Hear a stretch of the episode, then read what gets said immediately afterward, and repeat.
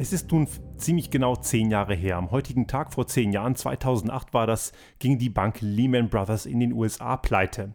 Und sicherlich können sich viele noch erinnern, was damals passierte. Die Folge war ein erdrutschartiger Verlust von Vertrauen, der dazu führte, dass neben dem Finanzsektor am Ende sogar auch die produzierende Wirtschaft in Mitleidenschaft gezogen wurde. Die Folgen waren Kurzarbeit, Lohnverzicht und eine gewisse Durchstrecke, die Gott sei Dank nach einigen Monaten wieder vorbei war. 2010 damals erholte sich das Ganze relativ gut wieder und auch 2009 war wieder auf dem aufsteigenden Ast. Das Ganze ist heute unter dem sogenannten Begriff Finanzkrise in die Geschichtsbücher eingegangen und man muss sich hier ganz klar fragen, war das überhaupt eine Finanzkrise? Schaut man sich eben die Berichte in diesen Tagen in den seriösen Medien an, so kommt man fast überall zum Schluss, dass sich das Ganze heute wiederholen könnte. Wäre das wirklich eine rein auf das Finanzsystem zurückführbare Krise gewesen, dann hätte man vielleicht auch mehr daraus lernen können. Da das Problem allerdings sehr viel tiefer liegt, ist es offenbar nicht gelungen, denn fast alle seriösen Experten sagen heute, es würde sich genauso wiederholen, wenn nicht sogar noch schlimmer. Heute sind ganze Systeme, Privatpersonen wie auch Wirtschaftsunternehmen, insbesondere Banken, noch viel mehr verschuldet und die Zinsen sind noch niedriger und dadurch ist auch die Verlockung, sich zu verschulden, einfach nochmal deutlich höher geworden. Und würde sich sowas nochmal wiederholen, wären die Auswirkungen vielleicht sogar noch sehr viel schlimmer. Also die Frage ist ganz klar, warum um alles in der Welt haben die Verantwortlichen in der Wirtschaft, allerdings auch in der Politik bis heute nichts aus den Fehlern von 2008 gelernt? Die Antwort hier ist nicht ganz so einfach, wenn auch sie am Anfang relativ einfach wirkt. Allerdings man kann sie vielleicht für den Beginn erstmal simplifizieren.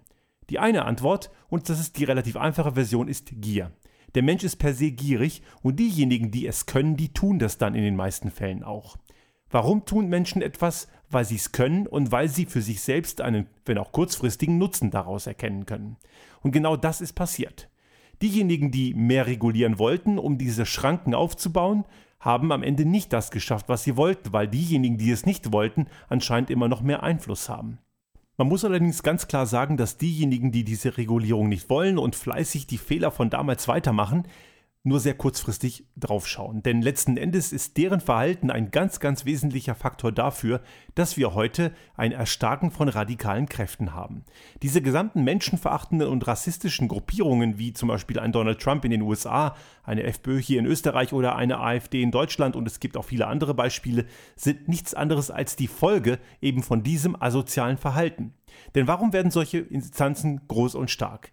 Sie versprechen einem, den Kampf gegen die Elite aufzunehmen, was mitunter auch sehr widersprüchlich ist und, wenn es nicht ernsthaft wäre, auch sehr witzig, denn gerade in den USA, Donald Trump ist ja Elite per se, allerdings glauben ihm immer noch sehr viele, er wäre es nicht.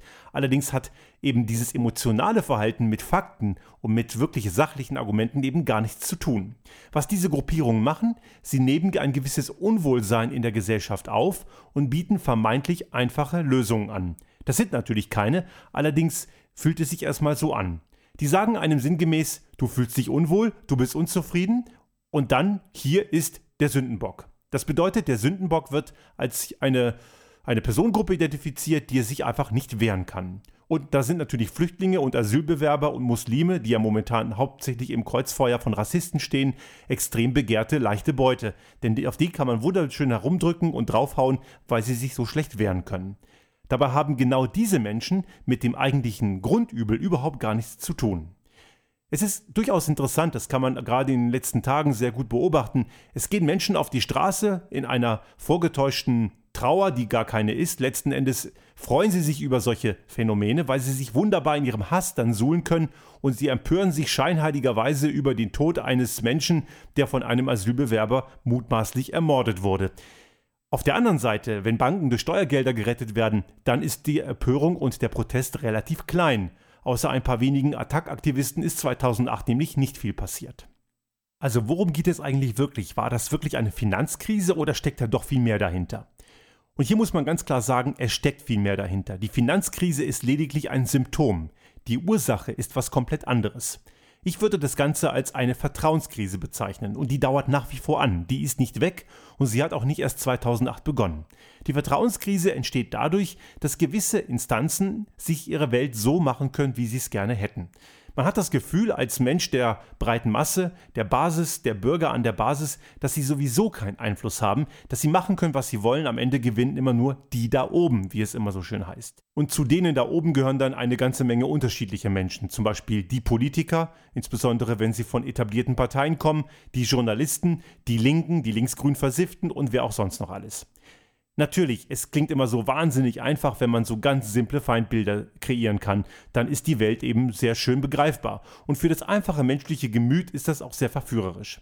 Es löst allerdings kein einziges Problem, es macht vorhandene Probleme nur noch viel schlimmer, weil man sich dann nicht nur um eben diese Ungerechtigkeit kümmern muss, die es tatsächlich gibt, sondern man muss sich dann auch noch um die kümmern, die Menschen, die unschuldig sind, zu Schuldigen machen. Und das hat, wie wir in der Geschichte gesehen haben, nie zur Problemlösung geführt, sondern immer nur zur Problementwicklung und am Ende sogar zu Kriegen. Allerdings sieht man auch hier, dass der Mensch keine intelligente Spezies ist, denn aus Fehlern der Vergangenheit lernen, das können viele eben nicht. Also was muss hier passieren? Natürlich ist eine politische Instanz hier ganz besonders gefragt. Die Politik muss da sehr viel stringenter gegen gewisse Instanzen in der Wirtschaft vorgehen, nämlich durch mehr Regulierung.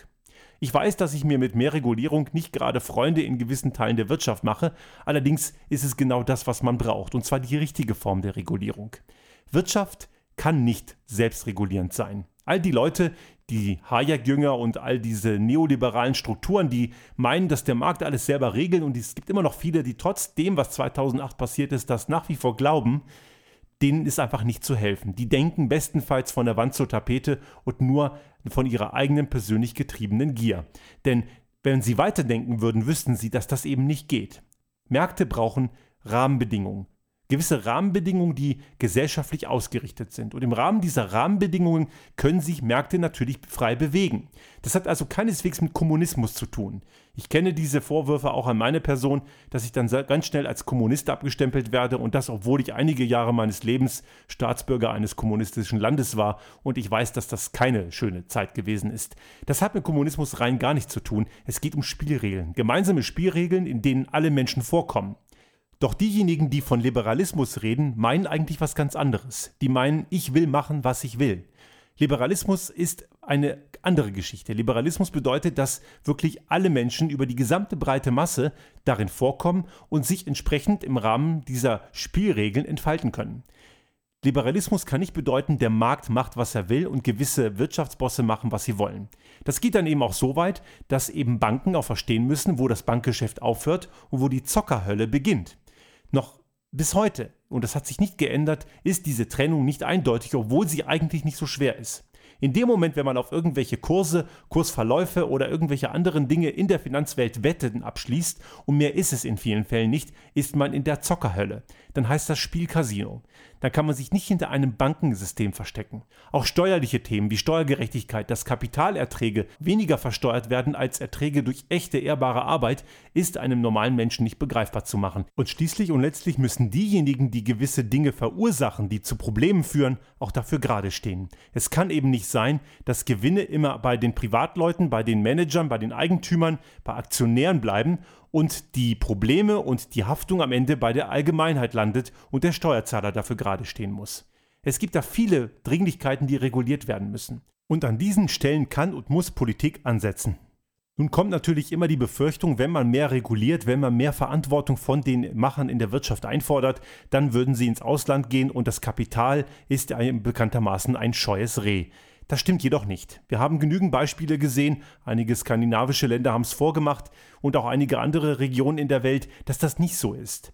Auch Ostasien ist extrem stark geprägt von Regulationen und diese ganzen Wirtschaftssysteme brechen trotzdem nicht zusammen. Die Frage ist, wie man das kommuniziert und wie man das Ganze im Gesamtsystem einbindet. Natürlich darf nicht dabei rauskommen, dass am Ende im Gegenteil nur die Wirtschaft geschröpft wird und die Allgemeinheit alleine profitiert. Man muss das Miteinander betonen. Wirtschaft und Gesellschaft sind keine Gegensätze, sie gehören unweigerlich zusammen. Die Wirtschaft ist Teil der Gesellschaft und es ist eben nicht so, dass die Wirtschaft die Gesellschaft braucht, damit sie eben am Ende das leisten kann, was sie gerne hätte, nämlich die persönliche Gewinnmaximierung. Darum darf es nicht gehen. Ein Wirtschaftssystem ist immer nur so gut wie die Verantwortung, die es für die Gesellschaft trägt. Die Finanzkrise von damals ist nichts anderes als ein Symptom einer noch immer andauernden und schon länger andauernden Vertrauenskrise. Und diejenigen, die sich selber gerne als liberal bezeichnen, sind vielleicht gar nicht unbedingt liberal. Einige von denen sind blanke Egomanen. Es geht ihnen nur um sich selbst zu Lasten der Allgemeinheit. Und genau diejenigen sollten einmal mehr darüber nachdenken, was Liberalismus eigentlich wirklich bedeutet. Musik